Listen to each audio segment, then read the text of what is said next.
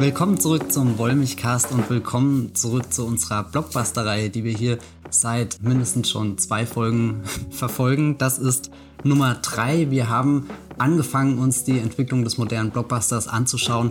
1992 mit Terminator 2, ein, eine ganz wichtige große Fortsetzung, die besonders auch im Hinblick auf die Entwicklung von Spezialeffekten interessant ist. Da haben wir dann direkt weitergemacht, 93 mit Jurassic Park, auch ein Meilenstein in der Geschichte der Spezialeffekte. Aber wenn wir das Blockbuster-Kino der letzten 20, 30 Jahre anschauen, sind natürlich nicht nur die Effekte interessant, sondern auch der Begriff Franchise ist da ganz wichtig. Wie werden Marken in Hollywood am Leben erhalten? Und da hat 1995 eine ganz große, wichtige Erneuerung stattgefunden, nämlich in der James Bond-Reihe. Die existiert ja schon seit den 60ern, vielleicht sogar noch länger, wenn man die Bücher mit einbezieht, aber im Kino eben seit Dr. No 1962. Sean Connery war der erste Bond, dann kamen sehr, sehr, sehr viele andere Abenteuer und 1995 war es dann nach einer sechsjährigen Pause soweit, äh, die Marke neu zu beleben mit GoldenEye und Pierce Brosnan als neuen Bond-Darsteller.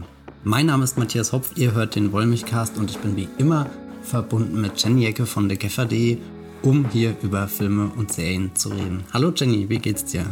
Hallo Matthias, gut, gut. Wir reden über meinen Lieblings-Bond-Film jetzt. Das finde ich ausgezeichnet. Golden Eyes auch für mich ein sehr wichtiger Bond-Film. Ich glaube, wir haben ja schon in der Vergangenheit öfter über die, diese, diese Reihe und diese Filmfigur geredet. Da kam das vielleicht auch schon ein paar Mal zum Ausdruck, aber ich bin jetzt gespannt, wenn wir uns diesen Film hier im Detail anschauen und wünsche euch ganz viel Spaß beim Zuhören und vielleicht auch eine obligatorische Spoilerwarnung noch nachgeschoben. In diesem Film James gibt Bond will return. ja, James Bond will return. viel Spaß beim Zuhören.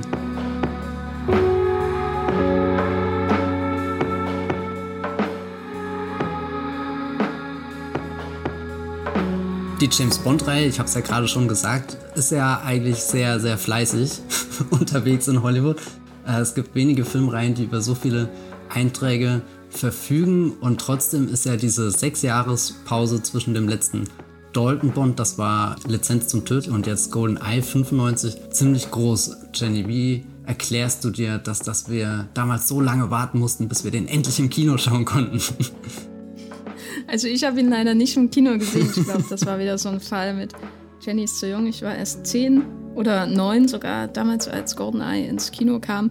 Ja, das ist ein bisschen kompliziert und ich möchte das auch nicht zu detailliert ausführen, aber der Film ist insofern interessant, als es gibt ganz viele Bond-Reboots, wenn man so will. Also jedes Mal, wenn ein neuer Darsteller kommt, wird irgendwie die Reihe in gewisser Weise auch neu gestartet, aber es gibt selten Pausen von sechs Jahren in der Reihe und das kam zustande aufgrund letztendlich von juristischen Problemen im Hintergrund. Ähm, es war so, dass es sogar schon einen Plan gab und ein Drehbuch für den dritten Dalton-Film, der Anfang der 90er gedreht werden sollte. Das wurde dann aufgegeben, weil es eben zu diesem ähm, juristischen Streit um die Auswertung der Bondrechte im Hintergrund kam und dann kam dieses Projekt wieder in Fahrt, auch zunächst mit Dalton.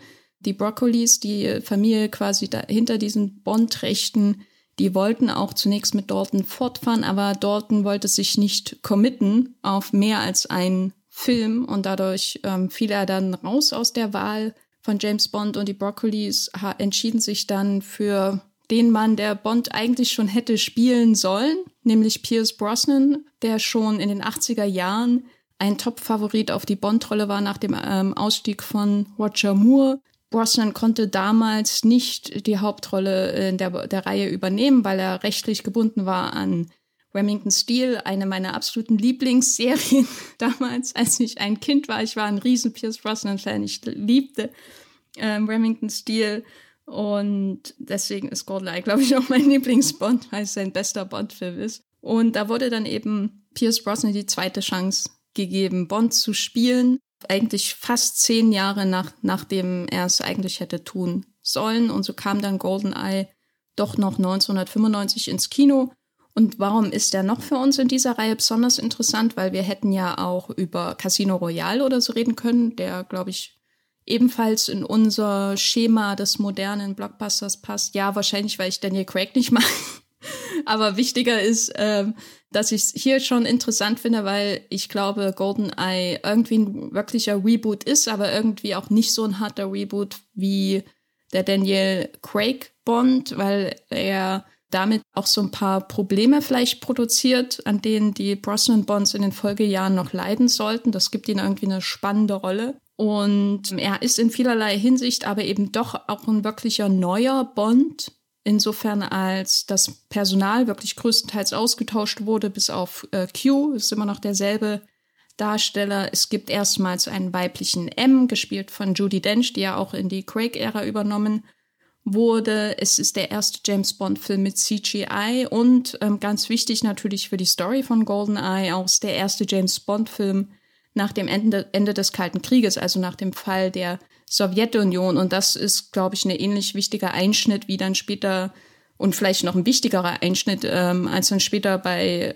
dem Craig Bond als Bond, der wirklich eine Welt nach 9-11 vor sich sieht. Ich glaube, der Fall der Sowjetunion, der ist für die Reihe noch elementarer, weil die ja auch die realen politischen Gegebenheiten oftmals genutzt hat, um ihren allmächtigen Agentenhelden zu pushen.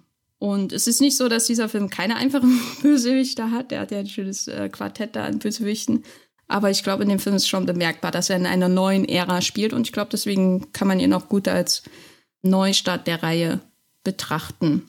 Matthias, kurze Frage. Pierce Brosnan Bond für dich, nehme ich mal an, äh, nicht so hoch eingeordnet wie Daniel Craig. Das ist ja dein Bond. Ja, aber schon dicht danach eigentlich. Also bevor ich zu James Bond ins Kino ging, damals 2006 war der erste, mit Casino Royale sind die vier Brosnan Bonds eigentlich schon die kleine Bond-Bibel gewesen, die ich mehrfach aufgeschlagen habe, um nachzuschauen, äh, Moment, wie war das jetzt nochmal mit dem Atom-U-Boot? Die Welt ist nicht genug. Und äh, was hat dieser Medienmogul Elliot Carver da in äh, Der Morgen stirbt nie genau sich ausgedacht? Also ich bin schon sehr geprägt, glaube ich, durch diese Filme und in meinem Freundeskreis früher ist auch GoldenEye so definitiv einer der To-Go-Bond-Filme gewesen. Also äh, fand ich das gerade sehr faszinierend, dass wir im Vorgespräch, als wir jetzt über diesen Film und diesen Podcast gesprochen haben, dass du kurz eingeworfen hast, GoldenEye wäre wär einer der Bonds, die, die nicht wert genug geschätzt werden oder über die generell zu wenig geredet wird. Da, da habe ich immer eigentlich das Gefühl gehabt, der, der ist schon, schon tief immer in meiner popkulturellen Wahrnehmung verankert gewesen. Ja, ich, mein Eindruck ist so ein bisschen, dass wenn über Bonds geredet wird, dann wird meistens über Daniel Craig und Sean Connery so gesprochen als die, weil Craig eben das, den, den Bond äh, wirklich erneuert hat als Figur auch und Sean Connery, der ihn eben erfunden hat. Und Pierce Brosnan fällt immer hinten runter als ein Bond, der eigentlich ziemlich, ziemlich gut ist. Und das führt dann auch dazu, dass, finde ich, äh, GoldenEye, ob schon er, glaube ich, schon ähm, allgemein als der beste Brosnan-Bond angesehen wird, irgendwie nicht so oft in der Conversation ist für einer der besten Bond-Filme überhaupt. Ich weiß nicht. Ich habe immer das Gefühl, alle reden immer nur über Goldfinger und Casino Royale und das macht mich wütend, Matthias. das hast du gerade mit so einer Ruhe gesagt, dass ich fast überlege, ob ich es dir glauben soll oder nicht. Und ich finde, ein Grund, warum ähm, GoldenEye einer der besten Bonds ist, und das ist ja eigentlich nicht Thema des Podcasts, hier Bond-Filme zu ranken, ist die Eröffnungssequenz, die wieder wie in unseren anderen Blockbustern so ein bisschen vorgibt, was kommt denn jetzt auf uns zu? Also wir hatten ja bei Terminator gesagt, hier der, der Anfang ist schon irgendwie so ein, auch ein Kommentar auch darüber, was uns jetzt für, ein, für einen Film erwartet, auch als, als äh, Update des ersten Films. Und dann haben wir bei Jurassic Park darüber gesprochen, dass der Anfang im Grunde schon das Thema des Films vorgibt, nämlich du kannst Millionen in einen Park stecken, aber du kannst nicht alles kontrollieren, weil am Ende hast du immer einen fiesen Raptor, der Menschen frisst der Kontrollverlust ist ja in der ersten Szene von oder in der ersten Sequenz von Jurassic Park schon das große Thema. Und wie sieht das jetzt hier aus? Wie wird uns dieser neue James Bond nach sechs Jahren Bond-Dürre im Kino eingeführt, Matthias? Also ich finde diese Eröffnungssequenz ist, glaube ich, schon eine mit meiner, meiner liebsten Szenen, weil sie katapultiert dich direkt hinein. Du hast nicht unbedingt das Gefühl, dass sechs Jahre irgendwie seit dem letzten Bond-Film vergangen sind, so wie Pierce Brosnan da über den Staudamm rennt und wie gezielt er alles anbringt, um dann einen der größten Sprünge der Filmgeschichte überhaupt hinzulegen, da hast du schon das Gefühl, der, der ist erprobt in seinen Missionen. Er ist jetzt auch definitiv nicht der Bond, der da irgendwie elegant reinläuft im Smoking, sondern schon eher so, so, ich liebe die Brosnan Overall-Ära. Das äh, gibt dem was sehr Handwerkerisches irgendwie als, als Geheimagent, der, der überhaupt nicht auf diese, diese Pose erstmal guckt, sondern einfach nur vorwärts kommen will in, in einem Aufgabenbereich, der ihm jetzt gestellt wurde. Und dann kommt dieser, dieser große Sprung, der für mich immer, oder ich weiß nicht, der, der, der ist eigentlich immer größer geworden, je, je öfter ich den Film geschaut habe. Am Anfang habe ich natürlich einfach nur gestaunt, weil es an sich ein spektakulärer Stunt ist, aber je mehr ich dann über die Reihe gelesen habe und äh, mir bewusst wurde, was für ein Ding das eigentlich ist, ein Bond neu zu besetzen, ist das ja wirklich so ein Leap of Faith, der da stattfindet. Also einmal für Brosnan, der sich da hinstellt und sagt, ich trete hier in wirklich sehr große Fußstapfen. Also kann ich überhaupt mit Sean Connery, Timothy Dalton und Roger Moore und Co.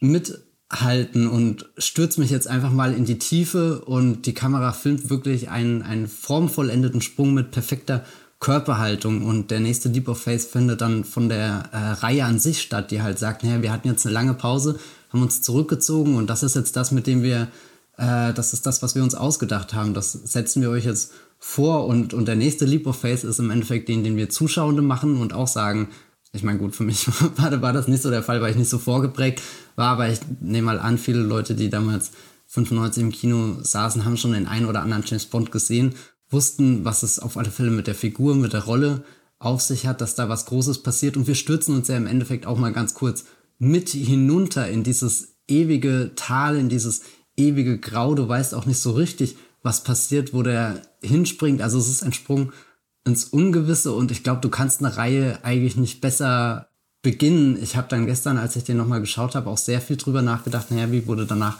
Daniel Craig eingeführt, weil es ist ja auch spannend, dass ausgerechnet diese zwei großen Wiedereinführungsbonds, die wir jetzt äh, in den letzten Jahren erlebt haben, ja beide vom gleichen Regisseur auch sind. Hier Martin Campbell, der ja als, als Regiename gar nicht so groß ist, habe ich immer das Gefühl, wie die Filme, die er selber inszeniert hat, die, die sind deutlich bekannter und größer. Und bei, bei Casino Royale wäre, naja, dann, dann nimmt er irgendwie so genau den, den, den Gegenentwurf dazu raus. Es ist kein großer Staudamm, es ist kein Sprung ins Ungewisse, kein, kein Spektakel, sondern er ist schwarz-weiß, er spielt in der Nacht, es ist was, Stimm, äh, was Stilles, was Heimliches, äh, was Heimliches, nee, überhaupt nicht heimlich, sondern etwas Heimliches. Und äh, es wird sogar mit einem Schalldämpfer geschossen. Also der, der, der Casino Royale Eröffnungsmoment, der könnte ja fast in einer MI6-Akte einfach geschwärzt werden und du würdest nie mitkriegen, dass er passiert ist. Und trotzdem gibt es dann in Casino Royale so sowas Brutales, wenn, wenn diese äh, Bartsequenz reinkommt, dass du auch irgendwie ein bisschen geschockt bist, was für ein Bond das ist. Und ich glaube, diese, diese, diesen Schock oder diesen, diesen Überraschungsmoment, der ist im Endeffekt auch schon in der Golden Eye-Sequenz verankert, weil kurz nachdem wir eben diese, diese körperliche Einführung von Bond gesehen haben und uns mit ihm in die Tiefe gestürzt haben, gibt es ja gleich eine, eine große Überraschung in Form einer Silhouette, die sich auf ihn zubewegt und du denkst natürlich, okay, jetzt wird hier gleich jemand ausgeschaltet. Moment, wir müssen ganz kurz davor noch drüber reden, dass er in einem Klo landet, was äh, auch äh, sehr bezeichnend ist für den, den heimlichen Fetisch von Martin Campbell, glaube ich, in Eröffnungssequenzen von James Bond Filmen Toiletten unterzubringen. äh, wenn man mal drüber nachdenkt, ist das ein äh, spannendes Narrativ für seine Karriere. Aber diese Silhouette, die sich ihm annähert, äh, stellt sich ja nicht als Widersacher heraus, sondern als ein weiterer Doppel-Null-Agent. Und das ist ja in der gesamten Reihe schon krass, dass du gleich in den ersten zehn Minuten einer neuen Bond-Ära im Endeffekt zwei James Bonds kennenlernst. Wir hatten zwar schon andere Agenten wie Felix Leiter, aber dass dann hier Sean Bean aus der Dunkelheit tritt und sich vorstellt, ich bin 006, Jenny, wie, was ist das, was macht das mit dir? also was macht das mit mir? Alles macht das mit mir mit jetzt. Nein, also äh, ich finde das äh, hochgradig faszinierend, weil heute ist Sean Bean ja so ein bisschen auch ein Mem geworden. Das ist der, der immer in den Filmen stirbt und in Game of Thrones natürlich auch und so. Und er, hatte das Potenzial, zu einem Leading Man zu werden. Er wurde dann ähm, etwas getypecastet äh, in diese Bösewichtsrolle oder die Verräterrolle. Das war dann irgendwann sein Ding in Goldeneye und in Ronin und in Der Herr der Ringe, ganz, ganz äh, von natürlich. Und er hat ja auch eine Stunde der Patrioten Bösewicht gespielt. Aber eigentlich, das, was ich mit Sean Bean in dieser Zeit assoziiert war, war diese, habe, war diese Serie Die Scharfschützen, wo er den Helden spielt. Das heißt, äh, und daran denke ich immer, wenn ich ihn sehe. Das ist auch einer der Gründe, warum sein Casting als Ned Stark eigentlich sehr schön ist, dass er da so eine positive Rolle spielt, die so ein bisschen auch anschließt an diese Historien-Serie, wo er mitgespielt hat und ein sehr, sehr cooler Held einfach war. Sehr fähiger Held auch und äh, schlauer auf jeden Fall als Ned Stark.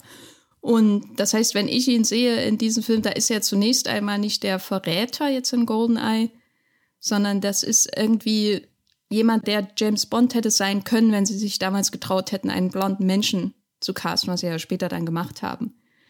Und das ist für mich immer so ein Spiegelmoment. Ne? Also man hat zwei Bonds und für diesen einen Moment, bevor dann rauskommt, was Alex wirklich in äh, Schilde führt und dass er dann die, später dieser Kopf von dieser, von diesem ähm, Unterwelt-Syndikat Janus ist und so weiter.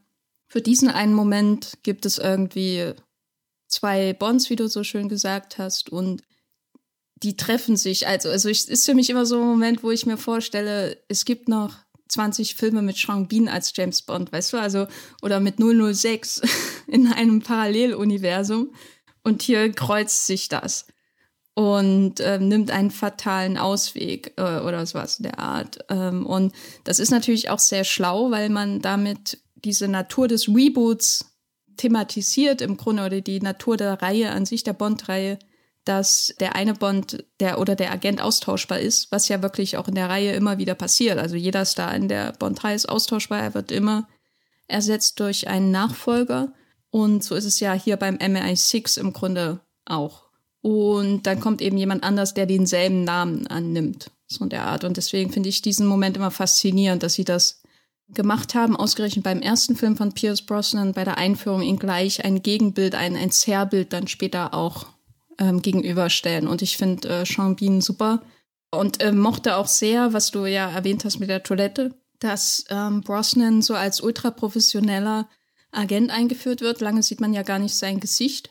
Und es ist alles sehr, sehr kühl und kontrolliert. Ich mag auch immer diesen Moment, wenn er den Bungee-Jump macht und dann eben nicht das, was alle Bungee-Jumps machen, nämlich dieses Zurückbouncen zum Beispiel, sondern seine Waffe zieht und schießt im Flug. Und das ist so super kontrolliert. Und dann kommt aber dieser Moment mit der Toilette und dann irgendwie sein erster One-Liner und du weißt, aha, da ist immer noch der Humor da.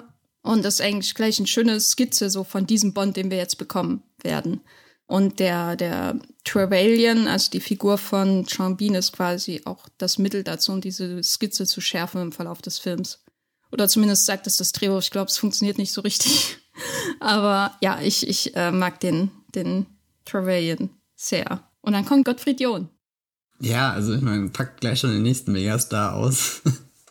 der da drinne steht, wie als steht er wirklich schon seit, seit 800 Jahren da rum und wartet drauf, endlich als großer Bond-Bösewicht wahrgenommen zu werden. Er wird auch knallhart eingeführt, also er ist bereit, seine eigenen Leute mehr oder weniger grundlos zu erschießen, wobei er hat schon in dem Moment seinen Grund, aber er hätte auch einfach nur freundlich darauf hinweisen können, dass man jetzt bitte nicht das Feuer öffnet, weil eventuell etwas explodieren könnte. Aber ich, ich stell mir das sehr krass vor. Also ich weiß nicht, ähm, wenn man da drinnen sitzt und ja gewohnt ist, dass das eine Reihe ist, die schon sehr lange existiert und dass wir jetzt äh, sowieso den Neustart haben. Das heißt, das ist ja darauf ausgerichtet, dass wieder ein, ein längerer Lauf kommt und, und dann finden gleich am Anfang schon so, so krasse Ereignisse statt wie die andere Doppel-Null, die eingeführt ist, wird vor unseren Augen hingerichtet. Irgendwie der Bösewicht schießt auch einfach seine eigenen Männer und dann fliegt alles in die Luft und, und Bond findet sich schon wieder im freien Fall und versucht dieses Mal in ein Flugzeug hineinzukommen, was, was abstürzt. Sequenz. Ja, also äh, generell, wie wir von diesem höchst eleganten Sprung von dem Staudamm, von diesem Bungee-Jump. Du hast gerade gesagt, wie er die Waffe da rausnimmt und auch wie das gefilmt ist. Ich habe gestern direkt nochmal zurückgespult und habe einfach nur diesen, diese Kamerabewegung, die ihn im Flug darunter anschaut und da wackelt ja gar nichts. Ich habe schon immer gestaunt über die Szene, aber gestern habe ich auch vor allem gestaunt darüber, wie, wie unfassbar knifflig es gewesen sein muss, diesen, diesen Sprung so formvollendet auch irgendwie mit der Kamera einzufangen, dass es eben nicht so wirkt, wie wir haben diesen Stunt gerade so hingekriegt und, und das ist jetzt das, was wir irgendwie äh, auf Film bekommen haben. Das heißt, damit müssen wir leben, sondern es ist ja schon sehr nah an der Perfektion ran. Und dann später eigentlich eine Szene, wo du denkst, das kann doch jetzt gar nicht mehr gut werden. Da ist dann auch schon ein bisschen diese mehr die Tendenz zu den, den übertriebenen Action-Szenen, die Bond ja auch auszeichnet. Aber ich war da trotzdem so, so gepackt wieder, weil eben davor wortwörtlich das ganze Leben von 007, was wir gerade im Schnelldurchlauf kennengelernt haben, ist explodiert. Und jetzt versucht er noch in das letzte Ding reinzuhechten, was, was er irgendwie noch hat. Und, und da kann man schon ganz kurz überlegen, ist das ein, ein Moment des Kontrollverlusts oder im Endeffekt doch eine einfache Aktion. Und ich finde, Brosnan macht das im Flug, bringt er beide Facetten irgendwie so zum Vorschein. A, ich bin dieser Superagent, aber B, auch dieser Superagent kommt in Situationen, denen er vielleicht nicht ganz gewachsen ist, wo er sich jetzt anstrengen muss, dass er doch noch in diesen Flieger reinkommt. Und der wird ja im Grunde als Übermensch dargestellt, ne? wenn er da, also allein die Vorstellung, dass jemand in ein abstürzendes Flugzeug einfach hinterher springt, also das ist ja nochmal was anderes, als wenn du einen Bungee-Jump machst. Das ist ja ein Vertrauen in sich selbst und seine Kräfte. Also ich habe die ganze Zeit gewartet, dass er irgendwie Raketen zündet. dem, dem, also mich hatte die Szene an sich so an Iron Man oder so erinnert. Oh weißt Gott, du, dass ja. er, dass er diese Maschine, die außer Kontrolle geraten ist, mit durch seinen puren Willen äh, quasi unter Kontrolle bringt, obwohl sie sich gerade im Absturz befindet und er einfach nur ein schutzloser Mensch ohne Fallschirm oder irgendwas ist, der hinterher springt. Also allein diese Vorstellung davon ist ja schon superheldenhaft. Weil sonst hat man irgendwie Skifahrer in den Bond-Filmen, die von der Klippe springen und dann haben sie so einen Union Jack-Fallschirm oder so. Das war doch in einem dieser Filme. Das ist Roger ich, Moore ich gewesen. Ich weiß gerade auch nicht welcher. Aber dass jemand einfach ähm, quasi seinen Körper derart schutzlos ähm, seinen eigenen Willen aussetzt ähm, und dieses Flugzeug dann auch unter Kontrolle bringt und dann noch diese und dann noch diese Kurve schafft zu fliegen und, und davon, das ist schon ein übermenschlicher Band, glaube ich, als Timothy Dalton oder so. Also ich habe die Dalton-Filme nicht so in Erinnerung, aber sowas Großes hat er doch nicht drin, oder? Ich habe auch das Gefühl, äh, nach, nach den Dalton-Filmen ist der Golden Eye schon so ein, so ein Upgrade irgendwie auch mit, also, oder was heißt ein Upgrade, jetzt zumindest in dieser Spektakel-Hinsicht und dass wir auch gleich überall Computer haben, die riesengroße Satelliten und so befehlen können. Bei, bei Dalton habe ich wirklich oft das Gefühl, man ist da sehr nah dran an dem, dem harten trostlosen Alltag oder so. Ich weiß nicht. Ich musste bei dieser Eröffnungsszene, wo sie springen und weil du gerade diese Schutzlosigkeit so erwähnt hast, ich meine, Roger Moore hat die Szene, wo er den Mega Union Check hat, der ihn quasi rettet, der, der britische Geheimagent, der durch äh, für England äh, überall hinkommt. Aber äh, Roger Moore hat ja auch bei Moonraker die Eröffnungsszene, wo er hier aus dem Flugzeug äh, mit dem Beißer äh, springt und sie sich um den Fallschirm prügeln. Das ist schon eher sowas, was da in die Richtung hinkommt mit, schafft er das, weil eine Zeit lang ist er ja auch einfach nur im freien Fall und, und hat nicht unbedingt die Garantie, dass er den Erdboden lebend erreicht. Das heißt, man könnte sagen, dass die, dass die Eröffnungssequenz uns verspricht, so, dass wir von allen Bonds etwas bekommen? Das könnte man schon sagen, ja. Vielleicht auch sogar ein bisschen Lessenby, dass sein, dann sein Kumpel ermordet wird? Stimmt, ja. Der Humor oder so, also ich finde, da ist es schon sehr stark an Connery auch angelehnt. Die Professionalität und die Kälte bei der Arbeit ist vielleicht eher Dalton und der abgedrehte Sprung am Ende ist dann eben, wie du sagst, Roger Moore sozusagen. Also äh, ein Best-of aller Bonds in diesem Bond äh, in den 90er Jahren. Stell dir kurz die Szene vor, wo er kopfüber in der Toilette hängt und nur dann ist es Sean Connery. ähm, was, was ja natürlich interessant ist für den Reboot-Gedanken, weil ähm, wir haben jetzt diese Eröffnungssequenz, die, die uns diesen neuen Bond vorführt. Aber die Frage ist ja so, was ist dann eigentlich das spezifisch Brosnansche, was uns in diesem Bond gegeben wird? Oder, oder gibt es das gar nicht?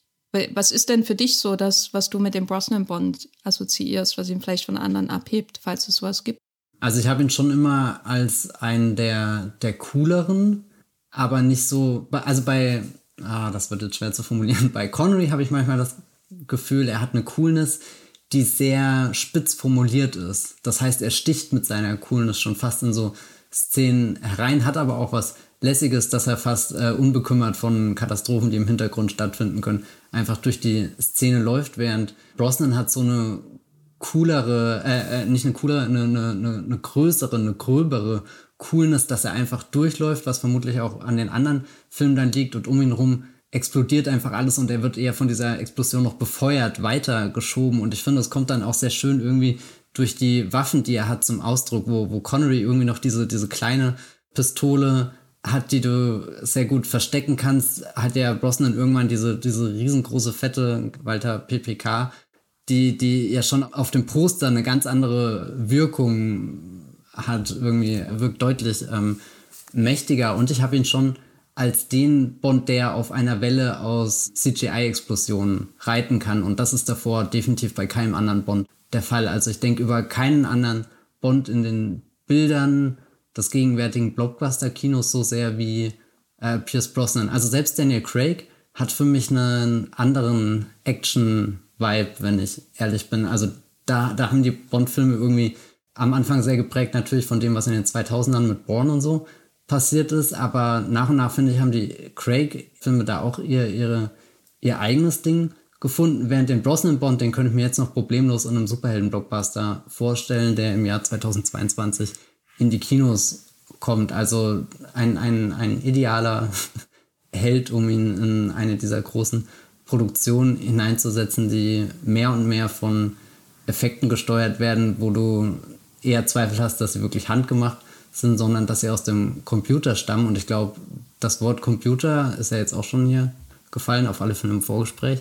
Schon, das ist ja auch was, was dieser Bond sehr, sehr aktiv mit reinnimmt. Du hast zwar die ganze Zeit schon Gadgets in der Reihe gehabt und irgendwelche großen Maschinen, die rechnen und auch schon Satelliten, die Dinge machen, aber der, der Bond fühlte sich sehr an, als hat er sich Gedanken darüber gemacht, in was für eine neue Ära er reingerutscht ist. Und er weiß schon, dass der Kalte Krieg sehr, sehr prägend für, für die Reihe selbst war. Und der kommt ja hier auch noch überall vor, allein durch das Russland-Setting, die, die Bösewichtsfiguren und alles, aber dann ist da eben noch diese, diese, diese andere neue Ära drin, in der irgendwie Dinge gehackt werden schon. Also sowas wie das Hacken, was ja eigentlich in den 2000ern erst richtig groß im Agentenfilm geworden ist, hat er ja durch diese, diese Boris-Figur schon drinne und, und dann schwankt er oder steht er immer so ein bisschen zwischen den Stühlen und fragt sich, bin ich noch hier dieser alte, klassische 80er Jahre Actionheld oder bin ich schon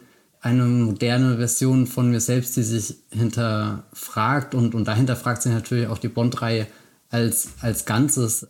Also auf, am meisten ist es mir aufgefallen, dass wir ja zuerst in dieser russischen Station zum Beispiel drin sind, wo dieses ganze Satellitensystem und alles vorgestellt wird und dann auch die eine Figur Natalia, die ja später mit Bond zusammenarbeitet und die an ihrem Arbeitsplatz, sagen wir mal, sexuell sehr belästigt wird von diesem Boris, dem Mega-Hacker, aber es wird nicht ausgesprochen. Du siehst das einfach nur und nimmst das erstmal hin und später beim IM6 hast du dann, wird quasi die Szene rückwirkend kommentiert dadurch, dass Bond darauf hingewiesen wird, naja, eigentlich war das hier sexuelle Belästigung am Arbeitsplatz und das ist schon so ein, so ein interessantes Element, glaube ich, wo sich die Bond-Reihe anfängt, selbst in Frage zu stellen mit, wir haben diesen, diesen Figur und diese Marke sehr lange kultiviert und haben diese, diese Elemente gefunden, die jeder erwartet, die jeder damit assoziiert und die auch jeder aus irgendeinem Grund durchwinkt. Aber vielleicht müssen wir uns so ein paar auch nochmal genauer anschauen.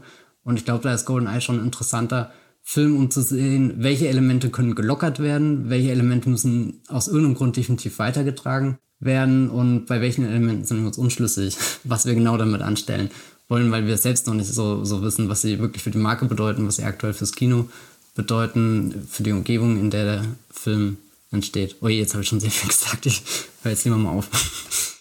Ähm, ja, wo fange ich an? Also, äh, vielleicht eins zu den Computern. Ähm, mhm. Weil, weil ich finde das ähm, natürlich hoch faszinierend, dass wir nach Jurassic Park wieder hier einen Hacker haben, den Boris, der von Alan Cumming gespielt wird in Jurassic Park hat. Also Hacker ist natürlich übertrieben, aber sage ich mal, ein Stereotypen Computer-Nerd. Bei Jurassic Park hatten wir Dennis Nedry von Ray Knight gespielt, der da an seinem völlig äh, überladenen, dreckigen auch Schreibtisch äh, sitzt, der da ein Foto von Oppenheimer am, am äh, Bildschirm hat. Also das ist alles sehr, das sind so Zeichen, die ihn sehr stark zum Beispiel unterscheiden, auch von der Sam Jackson-Figur, der ja einen ähnlichen Beruf hat in, in Jurassic Park. Und das wird ja auch kommentiert, wenn Jackson sich da hinsetzt und erstmal den Dreck wegwischt. So, was ist das hier? Wie kann man hier überhaupt arbeiten? Sagt er ja. Und hier in Goldeneye haben wir den von dir erwähnten Boris, der, der nicht durch, sage ich mal, ähm, seine seine Unordnung oder das chaotische Genie unbedingt nur definiert wird, wobei ich finde, in seiner Arbeitsplatzgestaltung hast du das auch. Das ist auch so, äh, Computerexperten, die sind in gewisser Weise noch in, einer, in einem infantilen Status, weil sie nicht Ordnung an ihrem eigenen Arbeitsplatz irgendwie schaffen können. Und gleichzeitig hat das aber auch sowas, ich bin, ich bin ein Genie, ich muss mich nicht an Regeln halten. Ich durchschaue was, was kein anderer durchschaut und deswegen sieht mein Arbeitsplatz so aus, weil ich es halt kann. ist so, ist so das, äh, was ich da lese. Und er hat noch, was Nedry nicht hat, eben diese, was du auch erwähnt hast, diesen, diesen Sexismus, was ja auch zu so, ich weiß nicht, zu diesem Eierköpfe-Klischee aus den 80ern irgendwie gehört, dass Nerds irgendwie derart gecockblockt sind durch, durch ihr Aussehen und alles, äh, ich weiß nicht, ob das ein Fachbegriff ist, äh, dass sie quasi dermaßen in ihrem Kopf übersexualisiert sind, dass sie so übertrieben horny einfach sind, ohne es ausleben zu können. So dieses Klischee, wenn du weißt, was ich meine. Ja, ähm, ja. Und das hat man bei ihm ja auch, ähm, was sich bei ihm eben im Sexismus gegenüber seinen Kolleginnen äußert, in, ja, in allem, was er eigentlich tut, da in dieser Sequenz. Weil, wie ich das gelesen habe, äh, weil das äh, passt auch irgendwie zu dieser Idee von Brosnan kann auf CGI-Wellen reiten, ist, oder wie, wie ich diesen Blick auf den Hacker in diesen 90er, frühen 90er Jahre Filmen Prä-Matrix, Prä-Hackers interpretiere, ist so ein bisschen dieses Idee, dass man fähige Blockbuster-Helden auf der einen Seite hat, die ihr Schicksal selbst machen, die in gewisser Weise auch so einem Leading Man-Ideal entsprechen. Und dann hat man diese unterschwellige Angst, dass jemand, der dem überhaupt nicht entspricht, das entreißen kann Nämlich irgend so ein Nerd, weißt du, mit seinem Computer. Der kann alles kaputt machen, was die, die Blockbuster-Helden erreichen können. Und deswegen wird da auch so bitter darauf geschaut, habe ich manchmal das Gefühl. Also bei Jurassic Park ist es komplexer, weil Alan Grant in gewisser Weise ja selber Nerd ist, aber ich finde durch seine Aufmachung und dadurch, dass er Indiana Jones ähnelt, im, in der Aufmachung ist er noch näher an einem Blockbuster-Helden dran als Dennis Nedry auf jeden Fall und also an, sage ich mal, der Ästhetik von Blockbuster-Helden. Und bei Bond ist es natürlich richtig eindeutig irgendwie. Da hat man schon so diesen Vibe von einem Jock. Also das wäre dann James Bond quasi, quasi der britische Jock, der trainierte, gut aussehende Star an der Schule, wenn man so will. Und dann hat man Alan Cumming äh, als Hacker, ähm, Computerexperte, der der Nerd ist, der der irgendwie auch sowas, sowas Linkisches hat und der nur durch seine Brain Power es überhaupt schafft, irgendwo hinzukommen. Und das ist aber wirklich bedrohlich. Ergibt das Sinn, was ich sage? Ich glaube, Matrix und Hackers hat nämlich das ähm, alles über den Haufen geworfen später. Ja, es gibt in, in Matrix ja aber zumindest auch die Szene, wo, wo hier die, die Frau im roten Kleid programmiert wird. Also oh ja. so, so ein gewisses Bild, glaube ich, hat sich weitergetragen. Nee, ich finde das schon alles nachvollziehbar, was du gesagt hast. Was ich gerade noch sehr spannend finde, äh, vielleicht gerade ein, ein Mini-Diskurs, äh, äh, aber hier ist ja gerade dieses, dieses Beängstigende, was die Computer für das Kino bedeuten können, was die auf einmal möglich machen. Und dann hast du eben Jurassic Park, der über Nacht so eine neue Ära fast schon eingeläutet hat und es das Timing könnte gerade nicht besser sein. So wie wir hier diese Blockbuster-Reihe im Podcast angefangen haben, wurde auf Disney Plus eine sehr tolle sechsteilige Doku veröffentlicht, die heißt Light and Magic und da geht es eben um die Entstehung von ILM, also diesem, dieser Unterfirma von Lucasfilm, quasi die äh, viele der Effekte bei Star Wars natürlich gemacht hat, aber es kommt dann, glaube ich, in der fünften Episode, wird auch über Terminator 2 und Jurassic Park gesprochen, äh, wie wir es hier im Podcast auch getan haben und da gibt es dann eine Szene, wo Phil Tippett, eine wichtige Persönlichkeit, was Spezialeffekte angeht, die vor allem bei den Star Wars-Filmen durch ihre unfassbar gute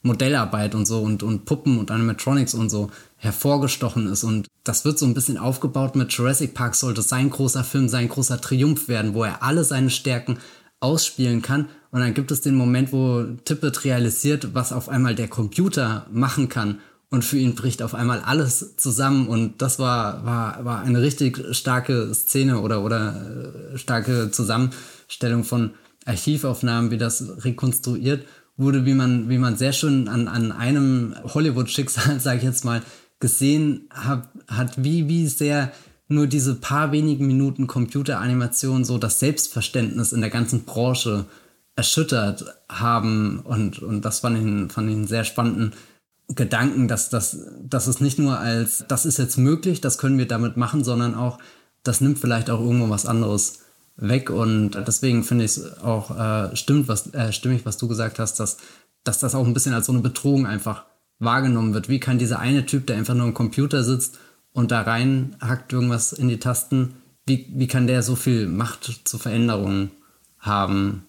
Ich glaube jetzt nicht, dass das äh, Phil Tippett's Origin Story als, als James Bond Bösewicht ist. Äh, er hat ja, macht ja weiterhin noch sehr viele tolle Sachen, aber ein, ein sehr schöner Moment, um, um irgendwie diese, diese ganze Entwicklung an, an einem, einem, einem Schicksal, an einer Person nachvollziehen zu können.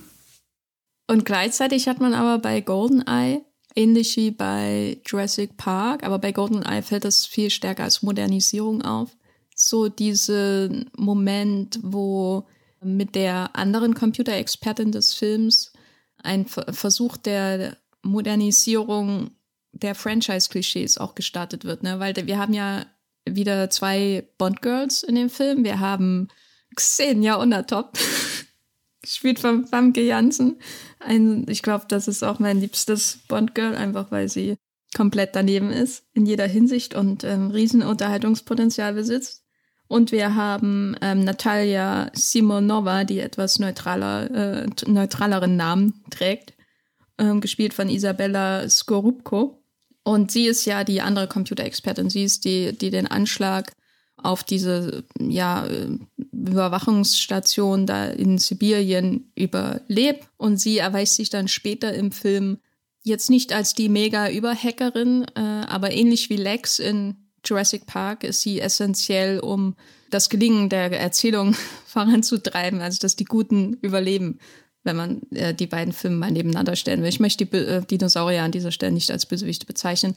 Aber Lakes macht ja im Grunde so ein bisschen wieder gut, was in Anführungszeichen Bösewicht Dennis Nedry ähm, falsch gemacht hat. Und Natalia hält zumindest den Boris auf ähm, durch ihre Fachkenntnisse. Und das ist ja auch sowas, was wieder in das andere von dir angesprochene Thema hineinspielt, nämlich diese Thematisierung von Sexismus, der ja der Reihe auch inhärent ist in den Jahren davor und so Anstalten zu machen, irgendwie sich der Realität anzunähern, was ähm, die Beziehung von Männern und Frauen angeht in der Welt. Also M ist der eine Moment und ich finde die das Bond Girl als als intellektuelle Kapazität und nützliche Hilfe beim Voranschreiten ist auch wichtig, wobei ich sie trotzdem viel viel langweiliger finde als Xenia Onatop.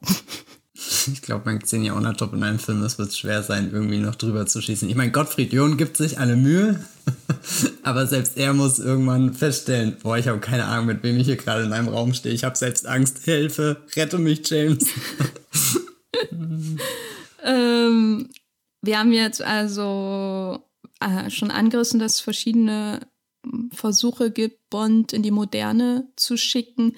Hast du denn das Gefühl, das gelingt? Weil Du hast ja vor, im Vorgespräch ganz äh, sehr geschwärmt, zum Beispiel über den ersten Auftritt von M. Aber es ist eben auch der einzige Auftritt von M. Und ich finde diesen Satz von M immer irgendwie etwas äh, wie ein, ja, ein zweischneidiges Schwert, weil es ist so ein Kommentar auf das, wie Bond angesehen wird in der Öffentlichkeit als, als Figur, überkommen von der Zeit überholt, frauenfeindlich. Aber eigentlich tackelt der Film das doch nicht so richtig, oder? Ja, also ich bin auch, du hast mich vorhin mit einem Satz völlig aus meiner M-Begeisterung rausgeholt, als du gesagt hast, ja, das ist auch ihr einziger Auftritt im Film gewesen. Da war ich dann kurz so, ha, stimmt, das habe ich noch nie in meinem Leben so wahrgenommen, dass sie in Golden Eye nur diese eine Szene hat, was vielleicht auch dran liegt, dass ich halt von Anfang an vier Brosnan Bond-Filme zum Durchskippen hatte und sie dann später in den Craig Bonds auch gegenwärtig war. Deswegen war sie für mich immer eine, eine schon sehr präsente Figur in dem ganzen Franchise. Auch für mich, wenn ich an M denke, ist sie M, also nicht irgendeine von den, von den alten Männern, die, weiß nicht, also sie, sie, sie ist der, der M für mich. Das, das hat dann auch nicht später irgendwie Ralph Fiennes oder so eingenommen. Genommen. Ich, ich weiß nicht, ich dachte halt, es ist, ich fand den, den Satz, den sie sagt, also äh, sie wird ja eingeführt mit, wir, wir sehen gar nicht richtig, wie sie den Raum betritt. Sie könnte auch einfach ein weiterer Mann sein, der da in den MI6-Räumen äh, in der Unschärfe hinten irgendwo rumläuft und, und dann wird erst so, so ein Witz über sie gemacht und sie tritt rein und ertappt die, die Boys quasi, wie sie da rumscherzen und ihr Ding halt machen, weil, weil Boys äh, will be Boys oder so, gell? Das, das Locker Room Talk, ne? Ja, genau. Das steht ja einfach erstmal so unkommentiert im Raum und äh, du bist ja auch irgendwie geneigt, da, da mitzulachen, weil das ist halt, keine Ahnung, ist man eh gewohnt irgendwie aus dieser Bond-Reihe und dann äh, tritt sie da mit, mit äh, kurzen Haaren, einen sehr scharfen Blick, also auch nicht so wie, wie Frauen für gewöhnlich in dieser Reihe aussehen. Tritt sie einfach da, da rein und, und sagt ja auch gleich noch, wenn ich zynische Kommentare haben will oder Sarkasmus oder so, dann kann ich auch meine Kinder fragen. Und ich dachte irgendwie, das ist so, so ein, den Satz in einem Drehbuch reinzuschreiben und wie viel du in diesem Moment über die Figur erzählst. Und was mich da so berührt hat, ist irgendwie, MI6 kann von einer Frau geleitet werden, die auch gleichzeitig offenbar noch Mutter ist.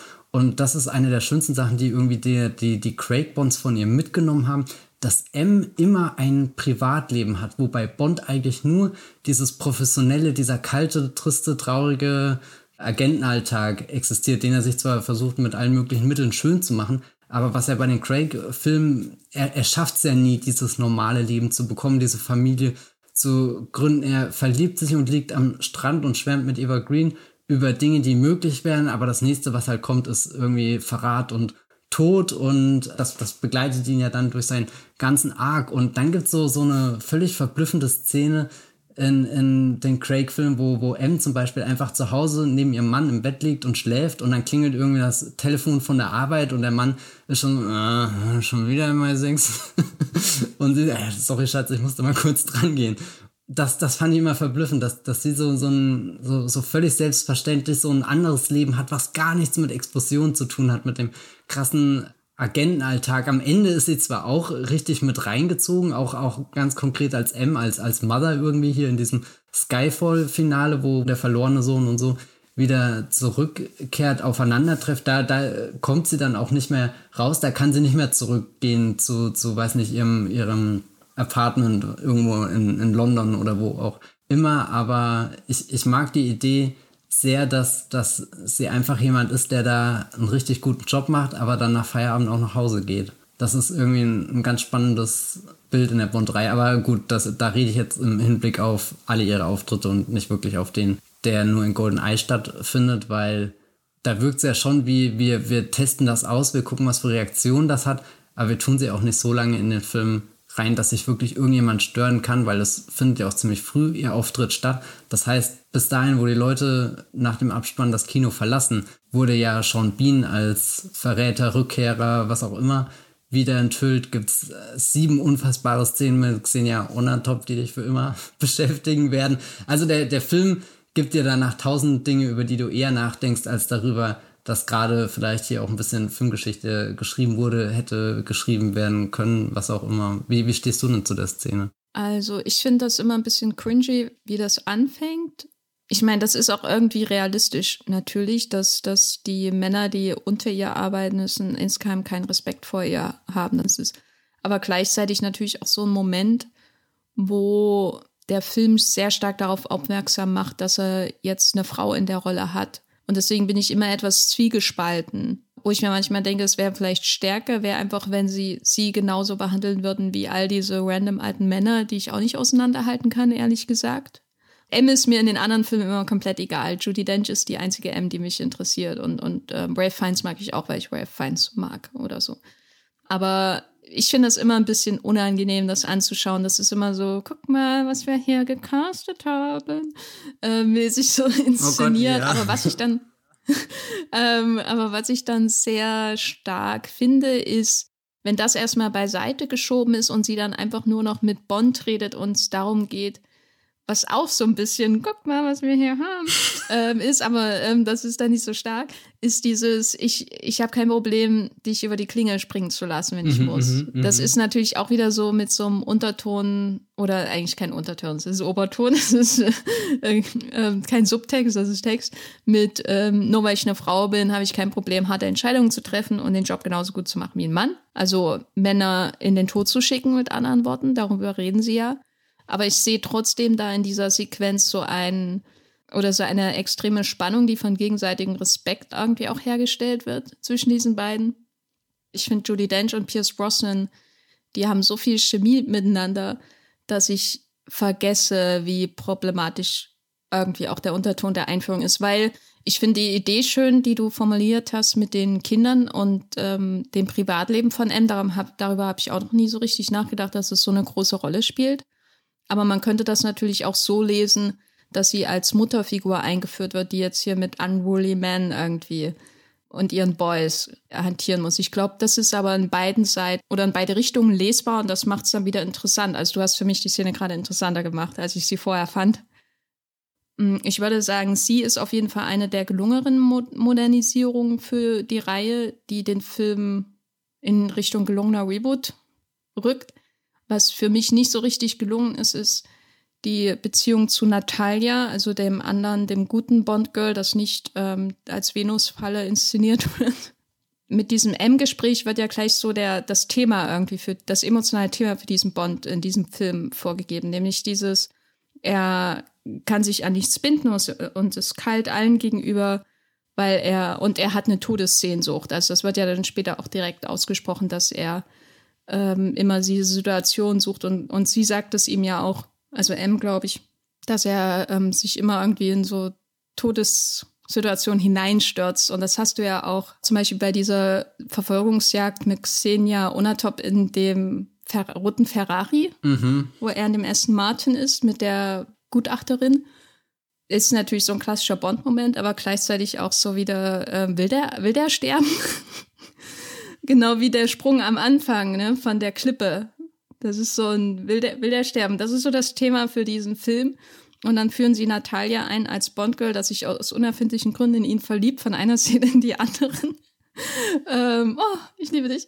Und äh, um dann mit ihm dieses Gespräch da am, an den, am Strand zu haben. Das ist ja auch wieder so ein, ein Moment, den ich überhaupt nicht mit Brosnan assoziiere, dass er melancholisch am Strand sitzt. Irgendwann in Kuba in diesem Film. Ich habe komplett vergessen, dass der Film überhaupt in Kuba stattfindet, aber irgendwo muss das Finale ja stattfinden. Und dann kommt sie und dann reden sie miteinander und du hast so das Gefühl, aha, hier soll dem, dem Bond jetzt so ein emotionaler Unterboden geschaffen werden, weil Helden wie John McClane und so weiter, die waren ja auch verletzlich. Ne? Man kann nicht mehr so wie, wie Roger Moore oder meinetwegen auch Arnold Schwarzenegger durch den Film trampeln heutzutage. Wir müssen da jetzt ein bisschen einen auf sensibel machen. Ich glaube, der Dalton war auch schon ein bisschen sensibler. Und der, der Pierce Brosnan finde ich, der braucht das alles gar nicht. Aber ich finde es auf jeden Fall nicht gelungen. Wie, wie siehst du das, wie die Beziehung mit dem Bond-Girl gestaltet wird, um den Film so ein bisschen in, in die 90er hinein zu buxieren, aus den 80ern heraus? Hätten Brosnan auch einfach in so ein Feinripp-Unterhemd stecken sollen und zeigen, dass er bluten und schwitzen kann. Hätten einfach Glasscherben vor die Füße werfen müssen. Ja. Was ist, wenn er am Anfang einfach direkt vom Staudamm in so einen Glasscherbenhaufen gesprungen wäre? ähm, nee, ich kann das voll nachvollziehen. Eigentlich mag ich die äh, ähm, Natalia-Figur, wie sie ein, also oder nicht unbedingt, wie sie eingeführt wird, aber sie hat für mich die Szene, wo sie später in den IBM-Laden reingeht und äh, volle Kanne vorliest, wie viele Computer und Rechner und Systeme sie jetzt kaufen will und dass sie gerne einen stillen Ort hätte, um das Ganze zu testen. Da war ich immer zutiefst beeindruckt, wie sie eigentlich mit keinen Mitteln auf einmal alle Mittel erreicht. Das, das ist, weiß nicht, da, da, da gehe ich immer richtig mit. Ich finde ja aus irgendeinem Grund richtig genial, diese Szene. Es ist vielleicht nicht die originellste Idee, aber alles an der Umsetzung ist da irgendwie stimmig und ich liebe auch den, den Moment, wo dann später der Verkäufer nochmal so reinkommt und fragt, alles in Ordnung? Und sie sagt, ja, alles in Ordnung, außer die Unterbrechung. Richtig schöner ähm, Moment. Und dann fängt es aber an, sobald sie auf Bond trifft, fängt sich die Figur an, ein bisschen aufzulösen. Und dann kommt eben diese völlig aus dem Nichts gestartete Liebesgeschichte, die, also die Szene am Strand, die konnte ich mich auch nicht mehr erinnern. Ich konnte mich aber auch nicht an die äh, Verfolgungsjagd am Anfang erinnern, wo er hier Xenia Unatop äh, hinterherjagt und die äh, Bewerterin neben ihm sitzt. Also eine Frau soll den, den neuen Bond gleich für uns, äh, das Publikum, äh, bewerten. Aber sie hat keine Chance, weil sie völlig verängstigt ist und James einfach wie in ihrer rumrast und sie am Ende dann, weiß nicht, mit der Champagnerflasche im Handschuh, nee, nicht im Handschuhfach, im, wo die Gangschaltung normal wäre, rumkriegt. Also da dachte ich dann auch kurz irgendwie, alles, was dieser Film in der, der, der Eröffnungssequenz richtig gemacht hat, war in dieser Verfolgungsjagd maximal cringy. Also wie, wie man so eine ähm, sexuell aufgeladene Verfolgungsjagd richtig hinkriegt, da braucht man dann schon John Woo, der hier Tom Cruise und Sandy Newton in äh, Mission Impossible 2 rumfahren lässt. Also da, ich glaube, sie haben, das, das war das Ziel, aber wir mussten noch ein paar Bar Jahre warten, bis, bis wir das im Kino sehen konnten. Beziehungsweise ich habe das eh nie im Kino gesehen, ich habe das immer nur auf DVD geschaut. So traurig ist mein Leben, seht ihr. Weil, weil, weißt du, wer die Regie bei GoldenEye abgelehnt hat? John Woo. Nein, jetzt ja. ernsthaft? Oh mein Gott. Ja. Also ich meine, Martin Campbell hat hier einen äh, Top-Notch-Job gemacht bin dankbar für, für dafür, aber John Woo und ein Bond, das wäre mal geil gewesen, oder? Ja. Vor allem, wenn du überlegst, wie lange Spielberg gebettelt hat, dass er endlich mal einen Bond machen kann und John Woo sagt, pff, du nö. Na gut, vielleicht macht der Nolan einen und das versöhnt dann beide, aber vielleicht auch gar keinen. Äh, zurück zu. Oh, bitte nicht. Natalia, die äh, sich dann sehr plötzlich in James Bond verliebt und weiß nicht, es passiert einfach, als hätte das jemand ein James Bond Drehbuch reingeschrieben, weil man dachte, okay, das ist halt eines der Elemente, die eh schon immer aus irgendeinem unerklärlichen Grund so in Bond-Filmen waren, dass äh, mit einem Fingerschnipp irgendwie auf einmal eine sehr tiefe Beziehung zu einer der Frauen da ist, aber es nie oder sich eher selten richtig gut aus dem Film heraus erklären lässt, der Entwicklung der Figuren. Und dann musste ich aber auch wieder an Casino Royale denken, der ja eine sehr ähnliche Sequenz kurz vor seinem großen Finale hat, aber da funktioniert das halt alles, wenn Daniel Craig und Eva Green, also hier James Bond und Vespa Lind, wenn, wenn die da kurz zusammen sind und ihren Sommerurlaub, in Anführungsstrichen, miteinander verbringen, bevor das große dramatische Finale kommt, was sie ähm, auseinanderbringt. Also da, glaube ich, kann man sehr gut sehen, dass, dass der, der, die nächste Bond-Generation, der, der nächste Dekadensprung, dass da sich doch äh, nochmal sehr viel verändert hat, wie man so eine Figur in den, den Film schreibt, wie viel man ihr an eigener Motivation mitgeben kann. Also würde ich auch sagen, eher ein, ein Minuspunkt der Modernisierung im Fall von Golden Eye.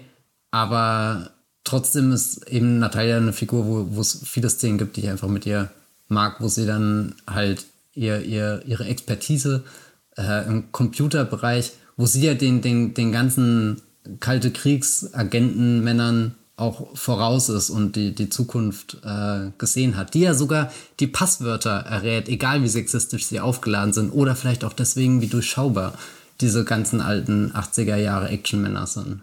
Ja, ich meinst doch Passwörter mit vier oder fünf Zeichen, also das ist jetzt nicht so schwer. Ich dachte mir auch, als, als er sein, sein Passwort, dann später gibt er ja nochmal sein, sein mega geheimes Passwort ein und ich dachte, Moment, waren das gerade fünf oder sechs Zeichen? Egal, das sind zu wenig.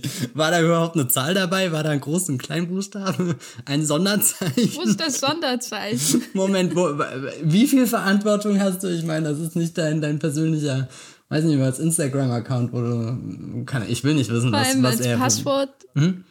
Als Passwort Chair zu nehmen. Also bitte. Es muss äh, nachvollziehbar für uns als Zuschauer sein. Bitte keine komplizierten Passwörter in Filmen, die man sich nicht merken kann. Das finde ich maximal unrealistisch, wenn jemand auch sich Telefonnummern in Filmen merkt. Ich habe meine Handynummer seit zehn Jahren und die kann ich nicht auswendig. Also da, da stoße ich an meine Grenzen. Da muss ich sagen, mit meinem höheren Alter, das ist, das, es gab mal eine Zeit, wo ich mir zehn Telefonnummern alle, wo ich zehn Telefonnummern alle im Kopf hatte. Matthias, es ist möglich. Okay, ja. Damals. Es war möglich, damals in den 90ern sich das zu merken. Aber leider mit der Jahrtausendwende wurde das verhindert. Ich glaube, also Achtung jetzt hier Deep Dive in meine Selbstbeobachtung, dass ich mir meine Telefonnummer nicht merke, liegt daran, dass ich genau weiß, wo ich nachschauen kann. Das heißt, es gibt, äh, also ich bin nicht in den 90ern, wo ich das nicht schnell nachschlagen kann. Es gibt für mich keinen Grund, die wirklich auswendig zu lernen. So, jedes Mal, wenn ich sie dann irgendwo wieder aufschreibe, mir, ja, stimmt, ja, die, die Folge kommt und es gibt die Zahlen, die ich mich dran erinnere, aber ich habe mich, habe mir nie diese fünf Minuten, vermutlich bräuchte es nicht mehr, genommen, wo ich mich konzentriert hinsetze und mir die Nummer für immer einpräge. Weil so, so ein paar andere Nummern, keine Ahnung, aus der Kindheit, habe ich jetzt noch in meinem Kopf, die ich hoch und runter sagen kann, obwohl sie eigentlich gar nicht mehr wichtig sind, aber es war einfach, also ich glaube, das ist das, was geschiftet hat, dass wenn du, wenn du weißt, wo du eine Information findest, bist du weniger darauf angewiesen, die Information auch auswendig zu wissen, sondern du kannst jederzeit nachschlagen. Ähm, ich weiß nicht, wie viele Nummern sie im Kopf hat. Ich rede natürlich von Xenia ohne. aber 36, aber ich habe sie selbst gezählt. ja. Äh, bevor wir zur Action kommen, die ja natürlich essentiell ist für fürs Blockbuster-Kino und und GoldenEye war der dritte erfolgreichste Film 1995. Man kann ihn durchaus als Blockbuster betrachten. Hm, möchte ich auf jeden Fall noch über das andere große Spektakelmoment dieses Franchise reden, nämlich äh, Sex natürlich. Es geht in dieser Reihe immer auch um, um in gewisser Weise um Erotik und Sex, auch wenn die Sex sehr lieb besonders explizit sind, aber es geht schon um die Bewunderung natürlich auch von Frauenkörpern und die Bewunderung von Frauen- und Männerkörpern, die äh, zusammenkommen. Aber wenn ich an Sex in ähm, Golden Eye denke, was ja eigentlich ganz, ganz wichtig ist, wenn du einen neuen Bond etablierst, dann denke ich an ähm, Tod. ich denke an, an ähm, gebrochene Rippen und Genicke gefühlt oder zumindest Wirbelsäulen, äh, Erstickungstod. Ich denke an Xenia Unatop Matthias. Äh, was ist dein Take äh, für diesen Charakter? Ähm, schütte mal bitte dein Herz aus, weil ich weiß, es schlägt für Xenia. Es ist eine Figur, die ich seit, also immer noch nicht einordnen kann. Und das ist, glaube ich, das Beste, was man über eine Figur sagen kann. Als ich das als Kind vermutlich das erste Mal gesehen habe, war ich maximal verwirrt, weil ich wirklich nicht sagen konnte, ist das jetzt eine Sexszene oder ist das eine Todesszene. Als sie da diesen, diesen Captain auf dem Schiff da irgendwie, als der äh, so zwischen lustvollem Stöhnen und schmerzvollem Stöhnen und du, keine Ahnung, kannst die Szene angucken, aber irgendwann siehst du wahrscheinlich genau den Frame, wo in seinen Augen das Klick macht und er merkt, ups, er ist gerade mittendrin in der Todesfalle und das ist jetzt sein, sein letztes Stündlein hat geschlagen.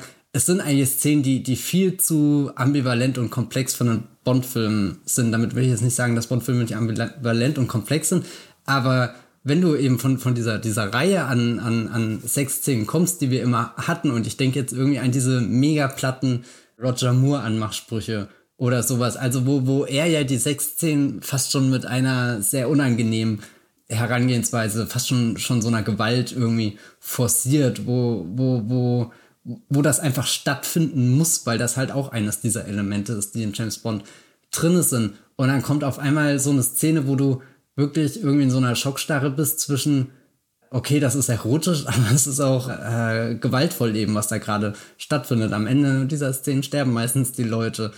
Und das, der, der Einzige, der, der, der in Anführungsstrichen mitspielen kann, ist halt Brosnan, wo wir jetzt gerade gesagt haben, der hat ja im Endeffekt auch diese Todessehnsucht, stützt sich jeden Hang runter und landet entweder im Scherbenhaufen oder nicht. Und deswegen ist er auch der Einzige, der, der Xenia entkommt da in dieser, äh, weiß nicht, was ist das, Sauna? Sequenz Bäder. Ja, das Badehaus. Sequenz da, aber da merkst du ja auch, dass, dass er, der am Anfang in dem Auto alles unter Kontrolle hat, der, der überholen kann, der krasse Manöver fährt, der driftet, der die Handbremse reinhaut, wo, wo eigentlich jeder andere schon panisch schreiend äh, auf dem Beifahrersitz, äh, weiß nicht, in, in Tränen ausgebrochen wäre oder so, da, da wirkt er immer super, super lässig. Also es, es gibt da auch so, so ein paar, paar Shots, die immer wieder zurückgehen, wie er da am Lenkrad sitzt und er hat ja nicht mehr wirklich die Arme angespannt oder so. Also er fährt da so gemütlich, als macht er hier den, den Sonntagsspaziergang äh, oder, oder fährt sein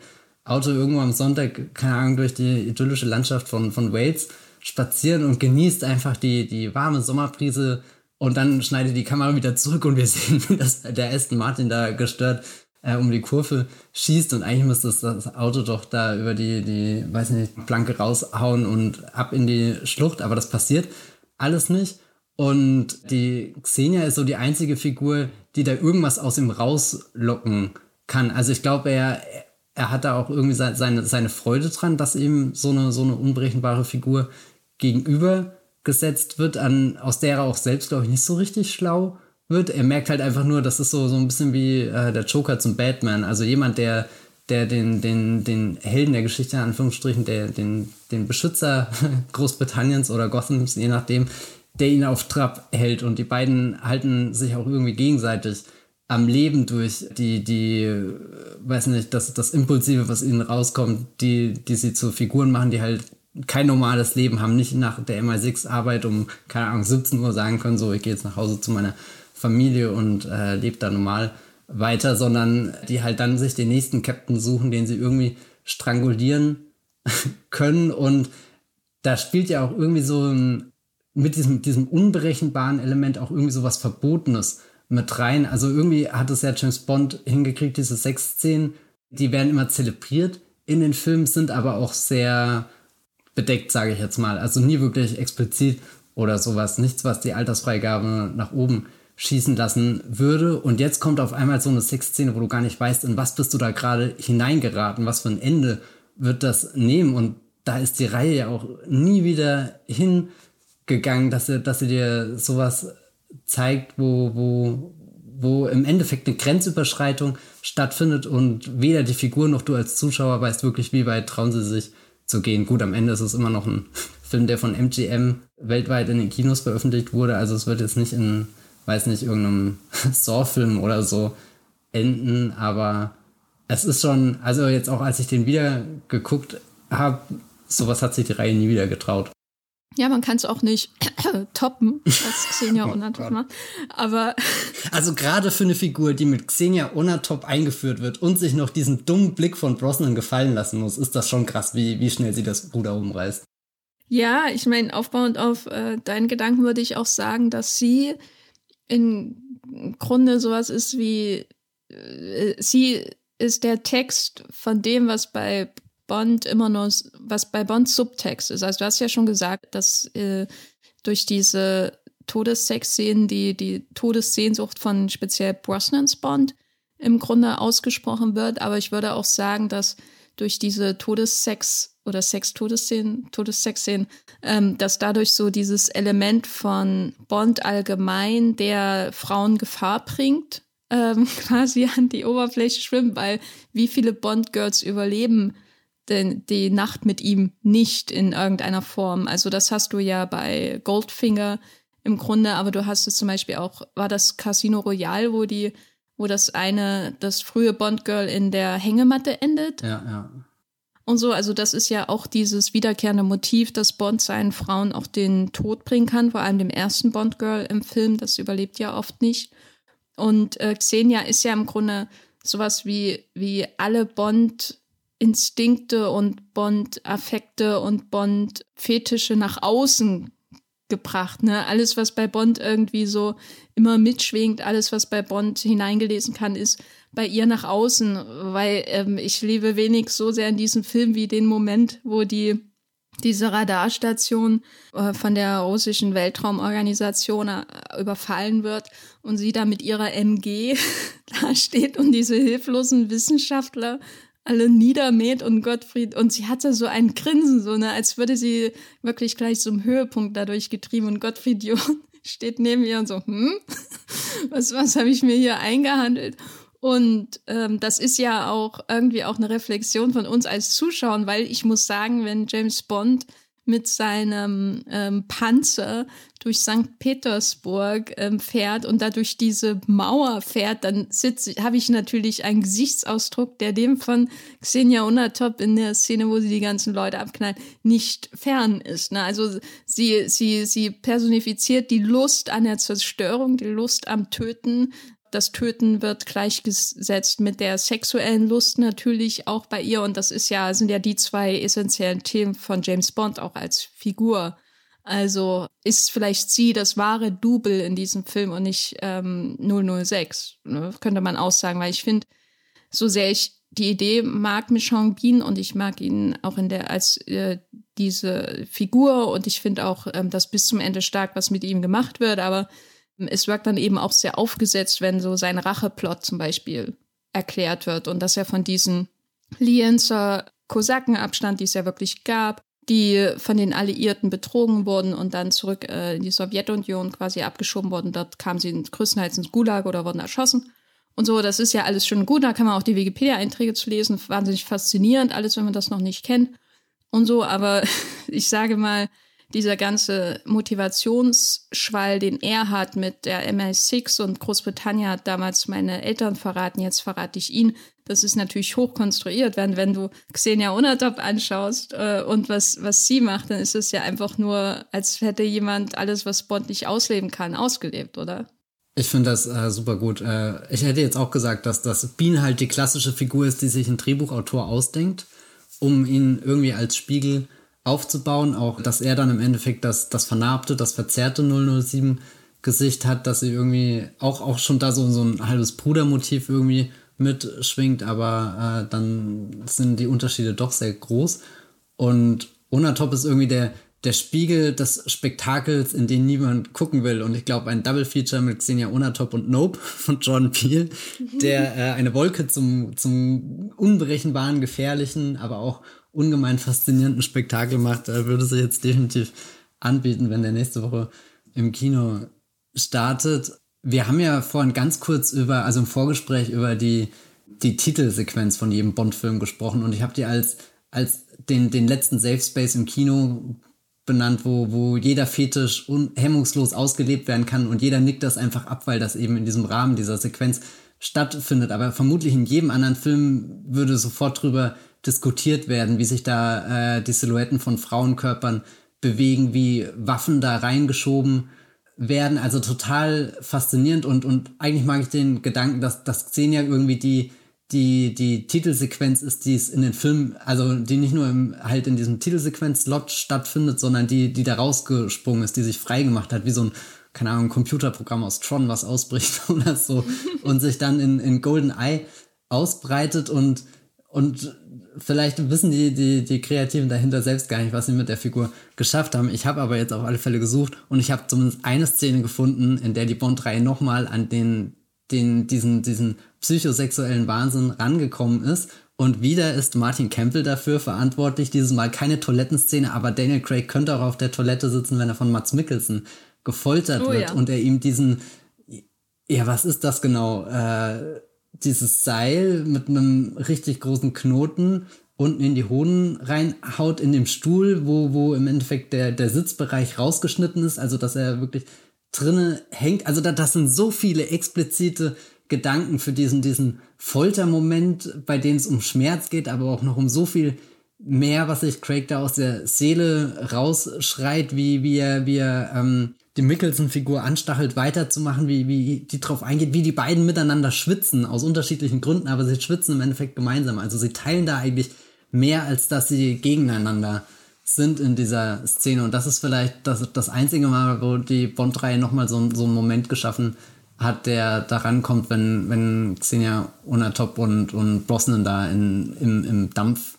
in der Dampfumgebung irgendwie aufeinander eingehen und manchmal bist du froh, dass der Nebel dazwischen ist, weil dann kannst du zumindest sagen, der Film hat auch schon irgendwie so eine, so eine verzerrende Wand eingebaut. Du musst das selbst gar nicht richtig einordnen, weil du kannst eh gar nicht einordnen. Wenn wir aber jetzt mal von dem Sex rübergehen zur Action, dann haben wir ja wahrscheinlich den größten Unterschied so zu dem, was wir bisher hatten in dieser Reihe. Also wir haben ja vorher über Terminator 2 und Jurassic Park gesprochen, also sehr effektegetriebene Filme auch. Und hier ist zwar der erste James Bond-Film vor uns, der CGI benutzt hat, aber es spielt ja eigentlich jetzt keine sichtbare Rolle insofern, als wirklich geprotzt wird mit dem CGI oder so, so. Ich hatte manchmal bei diesem Film das Gefühl, dass der eben so in den 80ern hätte gedreht werden können und dass das auch absichtlich so ist. Also auch bei der Verfolgungsjagd mit dem Ferrari, da ist so ein, ist so ein komplett freidrehendes Bass äh, auf der Musik, äh, auf der Tonspur. Ich weiß nicht, ob es dir aufgefallen ist, aber da ist so ein du, du, du, du, du, du, du. äh, Musik im Hintergrund, die mich sehr stark an das Main-Theme von Seinfeld erinnert hat und es wirkt sehr, sehr veraltend und assoziiere ich immer mit End 80er, Früh 90er. Und äh, dieses Gefühl habe ich manchmal auch bei der Action. Nicht, dass die veraltet wirkt oder so, ich würde eher sagen zeitlos, aber da wird kein bewusster Versuch unternommen, den schon sichtbaren Trend im Blockbuster-Kino irgendwie hinterherzuspringen. Ich meine, der Film ist drei Jahre nach Terminator oder vier, drei, vier äh, entstanden Ähm, das heißt, man sieht schon, was sind jetzt eigentlich die erfolgreichsten Filme aller Zeiten. Das sind halt Terminator und, und Jurassic Park. Ähm, aber GoldenEye versucht da ja nicht drauf zu springen. Was haben wir denn statt, stattdessen für Action oder würdest du ähm, vielleicht sogar widersprechen? Na, wir sind schon eher in etwas, was auch im 80er Jahre Action-Kino stattfinden hätte können. Also viele äh, Vehikel, die bewegt werden, viele Explosionen.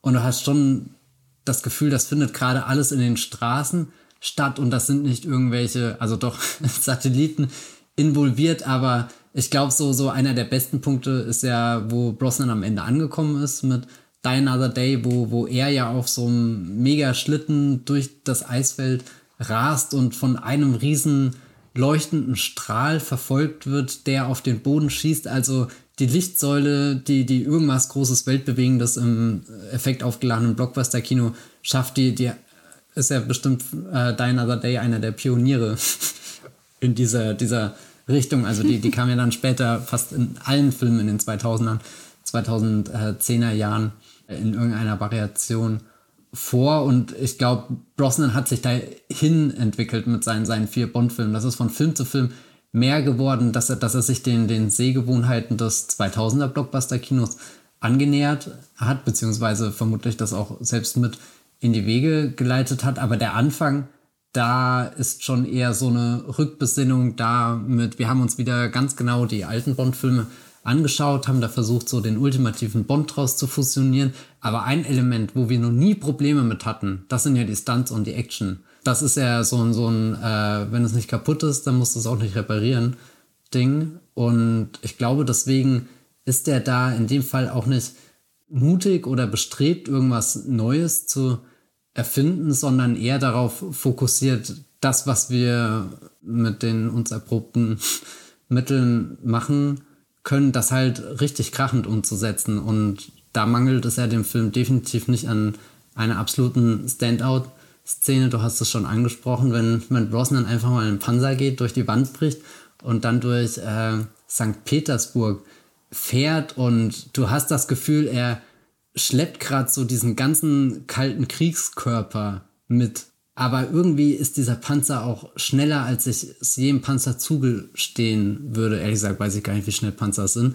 Aber als ich die Szene jetzt gestern gesehen habe, war ich doch wieder beeindruckt, wie, wie temporeich diese, diese große Action-Szene ist. Ich verbinde eigentlich mit einem Panzer immer so ein, so ein riesengroßes Gerät, was zwar über alles drüber kommt, aber was auch so, so ein Quietschen und die Reifen gehen langsam vorwärts, es ist eher so ein Kraftakt mit verbunden. Und Bond fährt das ja, also Brosnans Bond fährt das Ding im Endeffekt genauso zügig, wie er am, in der Opening-Sequenz von Die Another Day diese, diese Hoverboards oder also diese schwebenden Dinger, die fast schon was Futuristisches haben, also wo du dann definitiv merkst, okay, der Bond ist jetzt in einer, in einer anderen Zeit angekommen, aber im Endeffekt ist die Art und Weise, wie, wie Brosnans Bond diese Vehikel steuert, da liegt wenig Unterschied für mich dazwischen.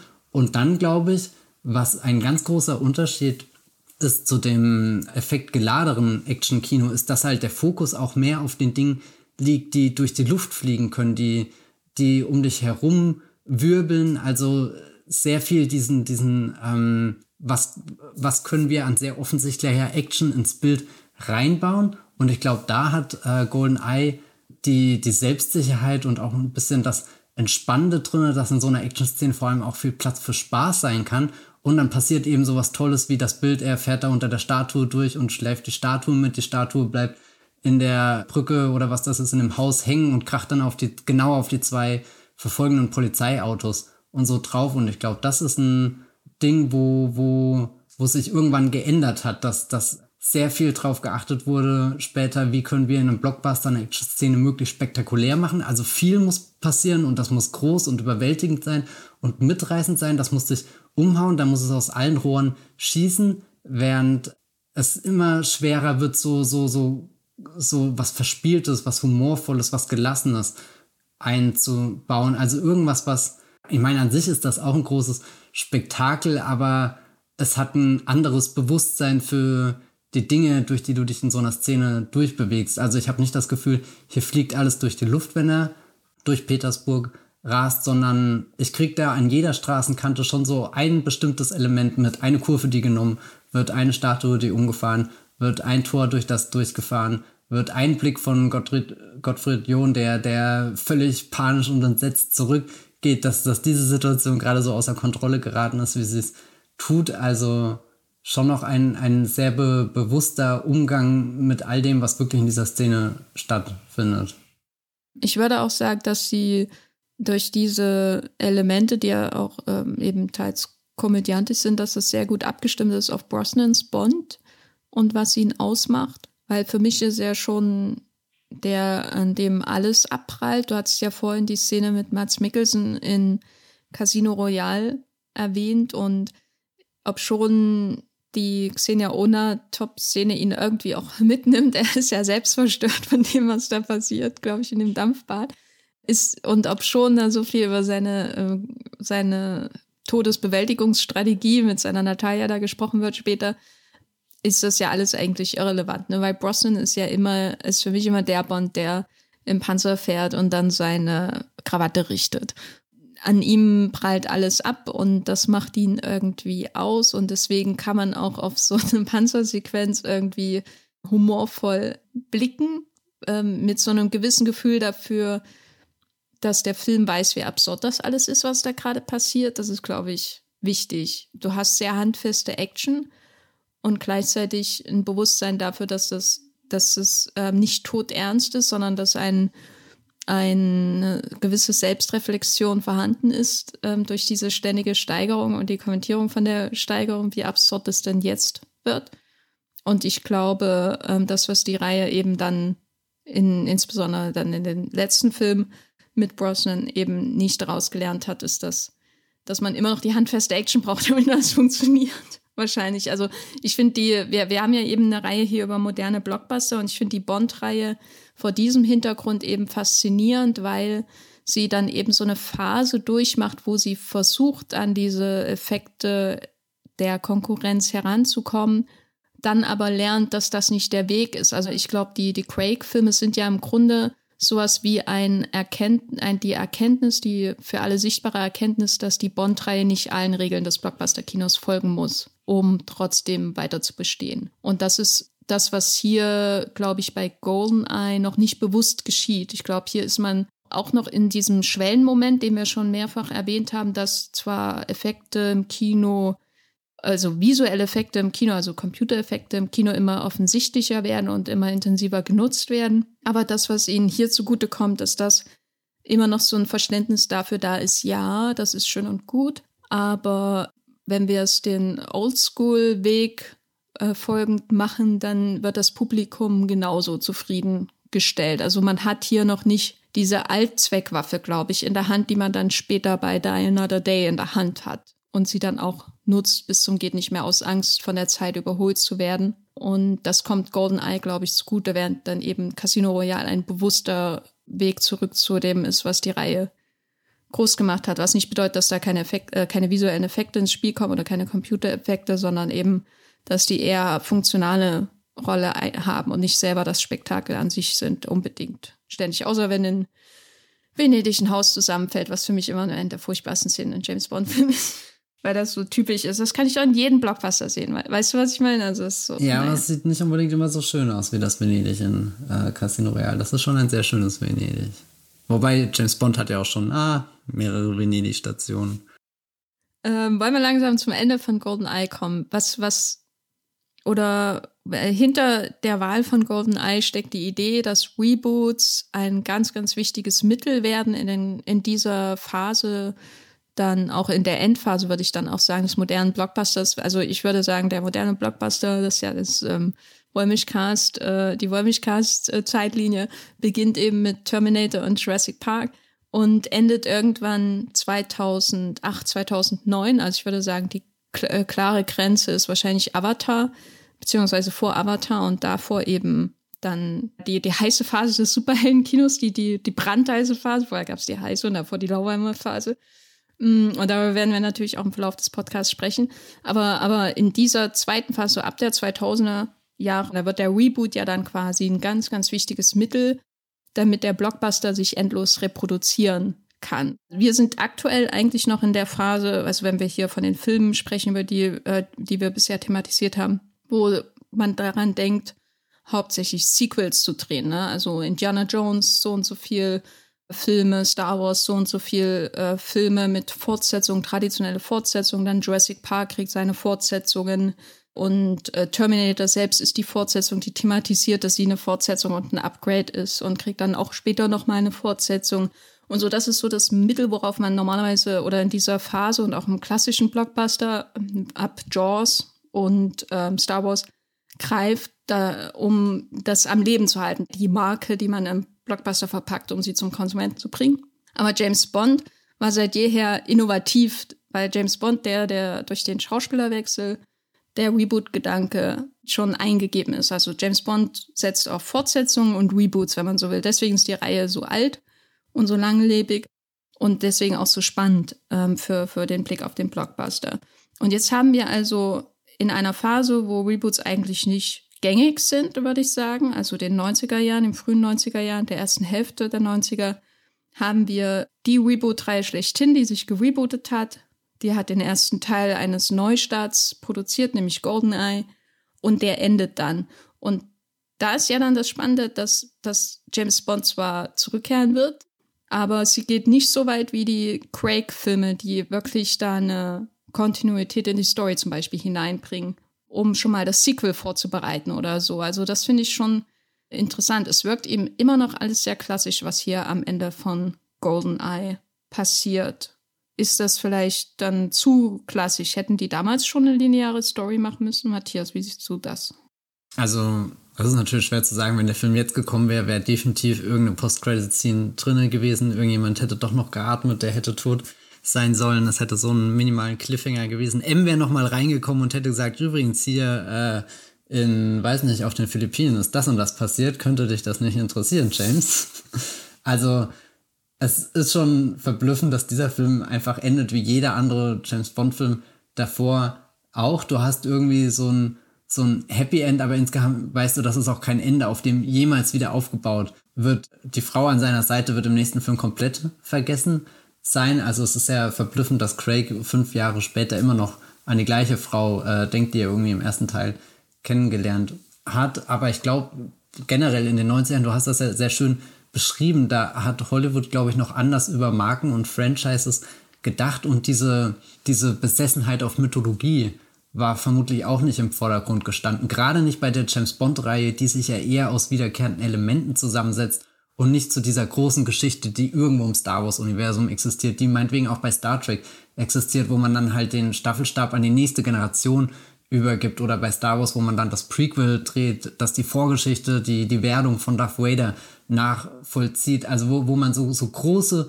Punkte in den, den Geschichten hat, äh, die, die, weiß nicht, für Faszination sorgen, die man ausbauen kann, erforschen kann. Während 95 kommt Brosnan da rein, der hätte schon im Film irgendwo den Hint geben müssen, ich habe irgendwie eine grauenvolle äh, Vergangenheit mit einem gestorbenen Bruder oder sowas hinter mir. Und das tut ja der Film gar nicht. Also behandelt seine Figur ja schon sehr, oder die Figur ist sehr schlank in dem Film drin. Sie ist sehr, sehr, diese, diese, sehr zweckmäßige Action-Helden-James Bond-Figur, die, die Brosnan da spielt. Und GoldenEye gibt dir keinen Anlass zu glauben, dass da eine, eine größere Mythologie, eine noch größere Geschichte dahinter steckt. Und generell tun das wenige Filme in den 90ern. Also du hast gesagt, eben sehr klassisches, einfaches äh, Fortsetzungsdenken. Und du konntest damals ja auch noch Fortsetzungen machen, weil, weil du bei den Marken, die gerade etabliert warst, noch nicht so oft in die Bredouille gekommen bist, dass irgendwas, weiß nicht, was sind denn gerade so die Gründe, warum irgendwas rebootet wird, weil davor irgendwie der Film nicht erfolgreich war, weil er zu schlecht war, weil die Verträge mit Schauspielen aus laufen. Also du, du kommst, glaube ich, jetzt einfach an eine Zeit, wo, wo viele Marken halt älter werden als die, die Leute, die sie eigentlich angefangen haben zu, zu machen und dann, dann muss sich das ja zwangsläufig irgendwann häuten, wenn, wenn, wenn du es weiter und weiter tragen willst. Und ich glaube, die 90er sind halt so die letzte Dekade, wo man einfach nochmal gedankenlos weitermachen konnte, bevor man sich dann überlegt hat, betreibe ich jetzt ganz großen Aufwand, um Kontinuitäten zu erhalten? Oder nehme ich mir die Freiheit und sage halt einfach, gut, es bricht eine neue Ära an für uns alle. Und hier ist die neue Crew der Enterprise mit Chris Pine. Was für mich so, so irgendwie. Der auch von 2009 ist, oder? Ja, ja, auch 2009. Das ist Avatar, ja. ja. ja.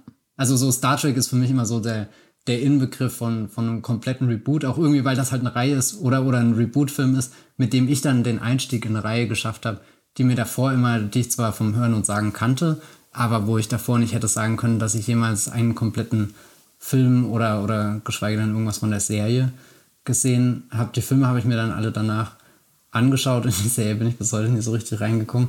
Oder das, das Serienuniversum, was bei Star Trek existiert. Und ja, ich denke, bei, bei Casino Royale merkt man dann einfach, der ist in einer Welt, in einer Filmwelt entstanden, in der dann eben die große neue 2000er Franchises irgendwie die Führung übernommen haben und da musste man dann einfach anders denken. Also auch wieder wirklich eine Dekade Unterschied, die zwischen den beiden Filmen liegt, aber du siehst, wie, wie unterschiedlich Hollywood da getickt hat. Ja, man könnte dann sagen, dass im Grunde Casino Royale dann das Reboot-Zeitalter lostritt und Star Trek und die Planet der Affen-Filme vielleicht auch das. Batman Begins vielleicht sogar noch ein Jahr früher als äh, Casino Royale. Ja, ja. Batman Begins finde ich interessant, weil ja quasi Superman Returns dann den entgegengesetzten Schritt gegangen ist. Zwar Stimmt, Neubesetzung, ja. aber wir machen eigentlich ein quasi Sequel von dem Richard Donner-Film. Zählt Miami Vice als, als Reboot? Ja, ja, ich meine, Michael Mann war ja immer der Zeit voraus, insofern warum nicht? Aber andererseits könnte man dasselbe dann auch über Starsky Touch äh, sagen. Stimmt, geil. Äh, Matthias, hast du noch was über GoldenEye zu sagen, außer dass der Tina Turner Song äh, geil ist? Dum, dum, dum, dum. Ja, nö. ich habe jetzt schon sehr viel über GoldenEye gesagt. Also wir, wir haben ja jetzt äh, sehr viel über die, die Bedeutung des Films gesprochen und, und sehr viel reininterpretiert und so. Aber was ich festhalten will, ist, was ich ganz am Anfang gesagt habe. GoldenEye war so ein To-Go-Bond in meiner Jugend und das ist er geblieben. Also ich kann zwar jetzt tausend andere Dinge in dem Film sehen, gute wie schlechte, aber es ist im Endeffekt ein mega cooler Agentenfilm. Also da gerade gerade die die ersten 40 Minuten, wie die dich da reinziehen, wie du von einer Station zur nächsten kommst, war ich sehr beeindruckt, wie viel Spaß der noch gemacht hat.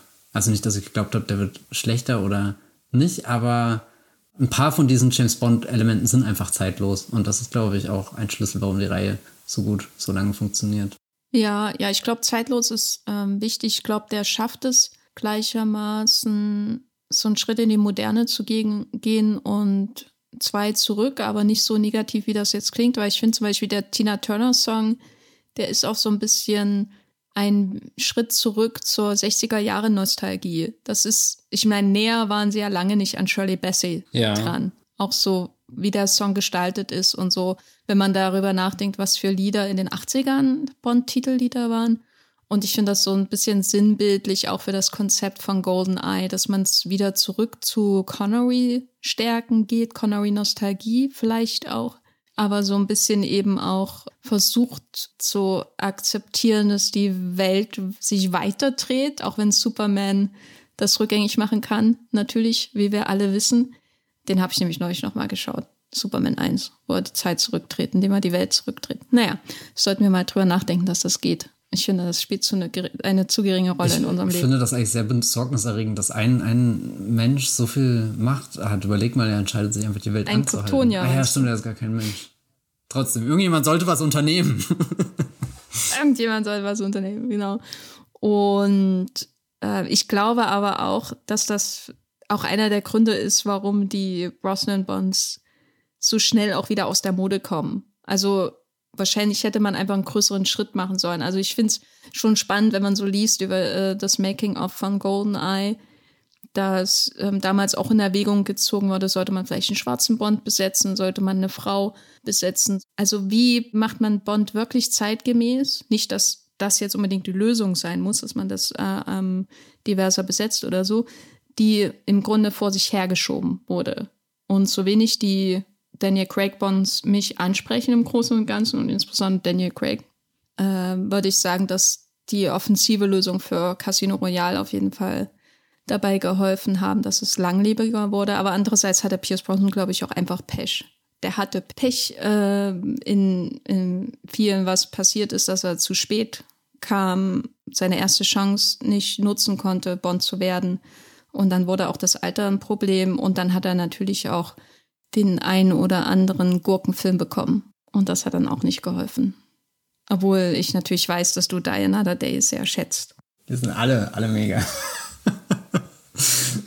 glaubst du? Das ist doch ein Fazit, die sind alle mega. Glaubst du, wir werden Old Man Brosnan Bond sehen für ein, ein Abenteuer, wo er nochmal zurückkehrt? Ich finde, es ist eine Möglichkeit, über die man nachdenken kann. Ich finde es interessant, weil jetzt viele Franchises so in diese Richtung gehen. Da hat keinen ordentlichen Abschluss bekommen. Also geben wir in irgendeiner Form noch einen Abschluss. Ähm, Stichwort Spider-Man und Andrew Garfield. Aber andererseits finde ich, brauchen Bonds eigentlich keinen richtigen Abschluss. Ich bin, ich bin ja auch gegen alles, was mit Daniel Craig narrativ gemacht wurde. Okay, dann. Und finde, das wurde nicht, nicht gut gelöst. Streich den Abschlussgedanken, aber den Oldman-Gedanken.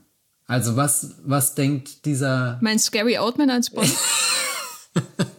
ja, why not? nee, äh, und, und bitte... Churchill Bond. Und bitte, ja, wollte gerade sagen, Churchill oder Mank bitte, mit, im, im Mank-Modus ein, ein Bond runtergespielt, aber das müsste dann vielleicht auch nicht mal Brosnan sein. Ich meine, das hätte natürlich, das wäre eine sehr, sehr äh, öffentlichkeitswirksame und, und äh, sensationelle Rückkehr. Das, das wäre im Endeffekt der Michael Keaton oder so, den sie sich zurückholen können, wenn wir hier schon bei, bei Superheldenfilmen sind. Das findet ja vielleicht statt, vielleicht aber hat er auch drei Ab Auftritte gedreht, die wir nie sehen werden. Nee, aber um generell eine neue Facette dieser Figur zu erfor äh, erforschen, wäre es ja schon interessant, wie fühlt sich ein James Bond an, der eben nicht dieser unbesiegbare Superheld ist, der dem Flugzeug hinterher springen kann, dessen, dessen Körper mehr mit ähm, einem Zerbrechen assoziiert wird als mit einem, weiß nicht, äh, ich prügel mich durch jede Action-Szene. Finde ich alles spannend, aber ich bin Bond-Traditionalistin und brauche es nicht. Dann schau den alten Scheiß weiter.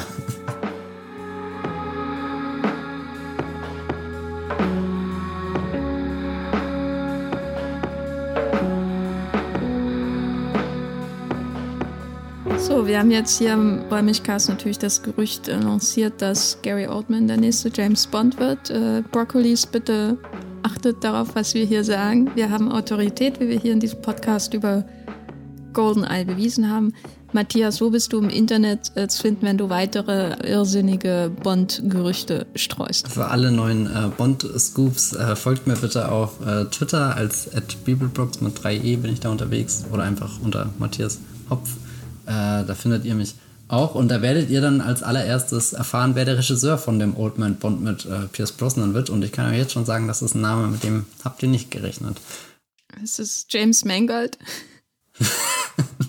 das wäre ein bisschen zu offensichtlich, da er die Old Man, den Old Man Protofilm mit, mit Logan geschaffen hat. Aber Hugh Jackman vielleicht dann als Bösewicht in dem Film. Ich habe gehört, äh, nach, nach Chappie hat äh, Hugh Jackman auch das Bedürfnis, nochmal einen richtig guten Bösewicht zu spielen. Also auch da könnte ein bisschen Closure passieren. Nee, jetzt weiß ich gar nicht, ja, egal. Wo bist du? Äh, ich bin äh, bei Twitter als Gafferlein und du bist auch bei Movieplot, ne? Stimmt, genau. Movieplot, mein Blog, das habe ich. Ja, da bin ich. Okay, gut, dann haben wir das auch geklärt. Ich bin bei Twitter als Gafferlein und bei Letterboxd als Jenny Jecke und bei Movieplot könnt ihr auch meine Texte lesen. Und ja, wir werden zu dieser Blockbuster-Reihe zurückkehren. Wir haben da schon einen Plan mit allen Filmen ähm, ausklamüsert und werden das aber in Zukunft weiterhin auch hier und da durch Kinostarts zum Beispiel unterbrechen. Wir werden es auf jeden Fall nicht unterbrechen durch The Greyman, weil durch den habe ich es, um mal ein Update zu geben, hier immer noch nicht geschafft. Vielen Dank fürs Zuhören und bis zum nächsten Mal. Tschüss. Ciao.